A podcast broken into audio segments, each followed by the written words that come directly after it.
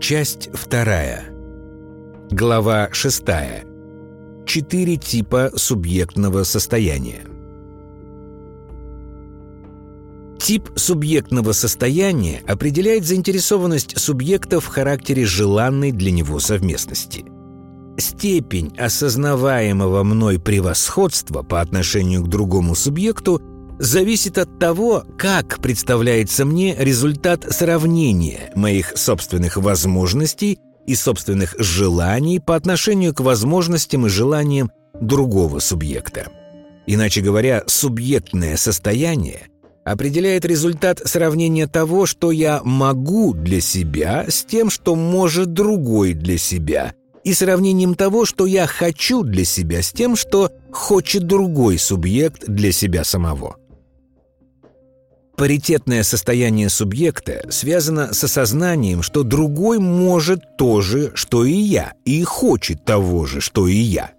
В паритетном состоянии я считаю, что на месте другого я мог бы то же, что может для себя другой, и хотел бы того же самого, что хочет и он.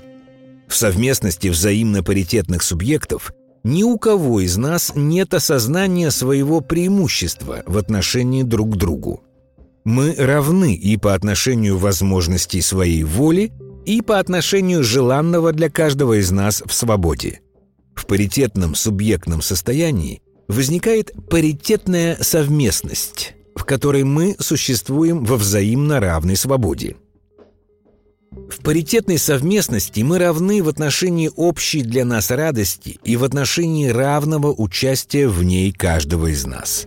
Можно сказать, что субъектное состояние паритетного типа связано с моей незаинтересованностью в собственной властности по отношению к свободе другого – Однако я могу считать, что другой не может того же, что могу я, хотя и хочет того же, чего хочу я. В этом случае мое превосходство по отношению к другому связано с тем, что его возможности во взаимно желанном для каждого из них разные. На его месте я мог бы больше по сравнению с ним, но на его месте я хотел бы столь же хорошего, что и он. В совместности субъекты хотят радости – Мое преимущество в этом случае связано с тем, что мне доступна большая радость, чем другому, но для него она тоже желанна. Поэтому в совместности с ним я хочу увеличить его возможности в равно желанной для нас радости. Возможность радости связана с возможностями представления и понимания, поэтому в совместности с другим – я хочу дать ему недостающее понимание, чтобы его радость стала равной моей. Расширение понимания связано с обучением, поэтому мое субъектное состояние определяет мое отношение к другому в связи с моим преимуществом в понимании. Субъектное состояние, в котором я считаю, что обладаю преимуществом в понимании, можно назвать состоянием ментора-просветителя – в таком субъектном состоянии я заинтересован в непаритетной совместности для осуществления моего преимущественного права, которое я связываю с обучением другого. Непаритетная совместность, в которой заинтересован ментор-просветитель, можно назвать непаритетной совместностью менторского просвещения. В таком субъектном состоянии Моя властная заинтересованность проявлена в намерении направить другого к более полному пониманию, единственным обладателем которого являюсь только я сам. Сравнение себя с другим субъектом можно привести к пониманию, что другой может то же, что и я, но он не хочет того же, что хочу я. Для меня такой результат сравнения означает, что радости, которую я считаю безусловно желанной для себя и для всех, другой не хочет. В совместности со мной другой субъект будет хотеть иной радости. Не потому, что не может участвовать в желанной для меня радости, а потому, что он хочет иного. На его месте я мог бы тоже, что может он, но на его месте я хотел бы не того, чего он хочет, а лучшего – Результат такого сравнения означает, что другой не хочет участвовать в радости, которая представляется мне, безусловно, ценной для всех, и для него в том числе. Нежелание участвовать в безусловно ценном для всех означает только одно – другой ошибся в своем выборе желанного. Его ошибка связана с тем, что он хочет того, чего хотеть неправильно.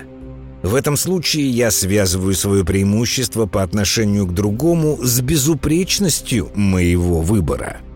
Его выбор неправильный, потому что он не обладает такой же безупречностью, какой обладаю я. Другой субъект нуждается в исправлении.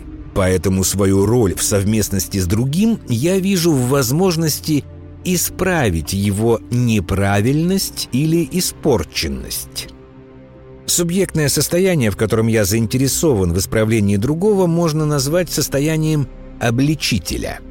Я, будучи обличителем, заинтересован в непаритетной совместности для осуществления моей властности, чтобы дать возможность другому осознать свою испорченность и обрести безупречность.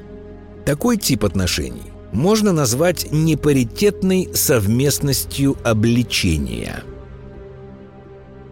Сравнение себя с другим субъектом может показать мне, что другой не только не может участвовать в желанном для меня – но он и не хочет этого. Результат сравнения в этом случае такой. Другой не может того, что и я, и другой не хочет того же, что и я. На его месте я мог бы больше, чем может он, и на его месте я хотел бы не того же, чего хочет другой, а лучшего. Субъект не совпадает со мной ни по своим возможностям, ни по своим желаниям. Единственной возможностью для моей совместности с таким субъектом является принуждение. Состояние, в котором я заинтересован в возможности принуждения другого к совместности с собой, можно назвать деспотическим. В деспотическом состоянии моя властность связана с моей заинтересованностью в принуждении. Находясь в деспотическом состоянии, я считаю, что могу заставить другого быть способным на то же, на что способен я сам, и могу заставить другого хотеть того, чего другой не хочет. Однако в существовании свободных субъектов принуждение невозможно, поскольку между субъектами невозможны отношения, основанные на взаимной необходимости. Поэтому в деспотическом состоянии субъект обречен на одиночество, находясь в котором он может только грезить об осуществлении своей властности – и насилии. Таким образом, можно находиться в одном из четырех состояний, каждое из которых определяется мерой моей заинтересованности в осуществлении личной властности и которая связана с осознаваемым мной личным преимуществом по отношению к свободе другого субъекта. Субъектное состояние определяет желанную для меня совместность с другим – в которые я надеюсь обрести для себя радость. В непаритетной совместности менторского просвещения моя властность связана с намерением дать большее понимание другому субъекту, поскольку в состоянии ментора я считаю, что обладаю преимущественным пониманием по сравнению с ним. Будучи обличителем – я считаю, что мой выбор безупречен по сравнению с другим субъектом, и моя властность связана с намерением исправить ошибочный выбор другого в свободе.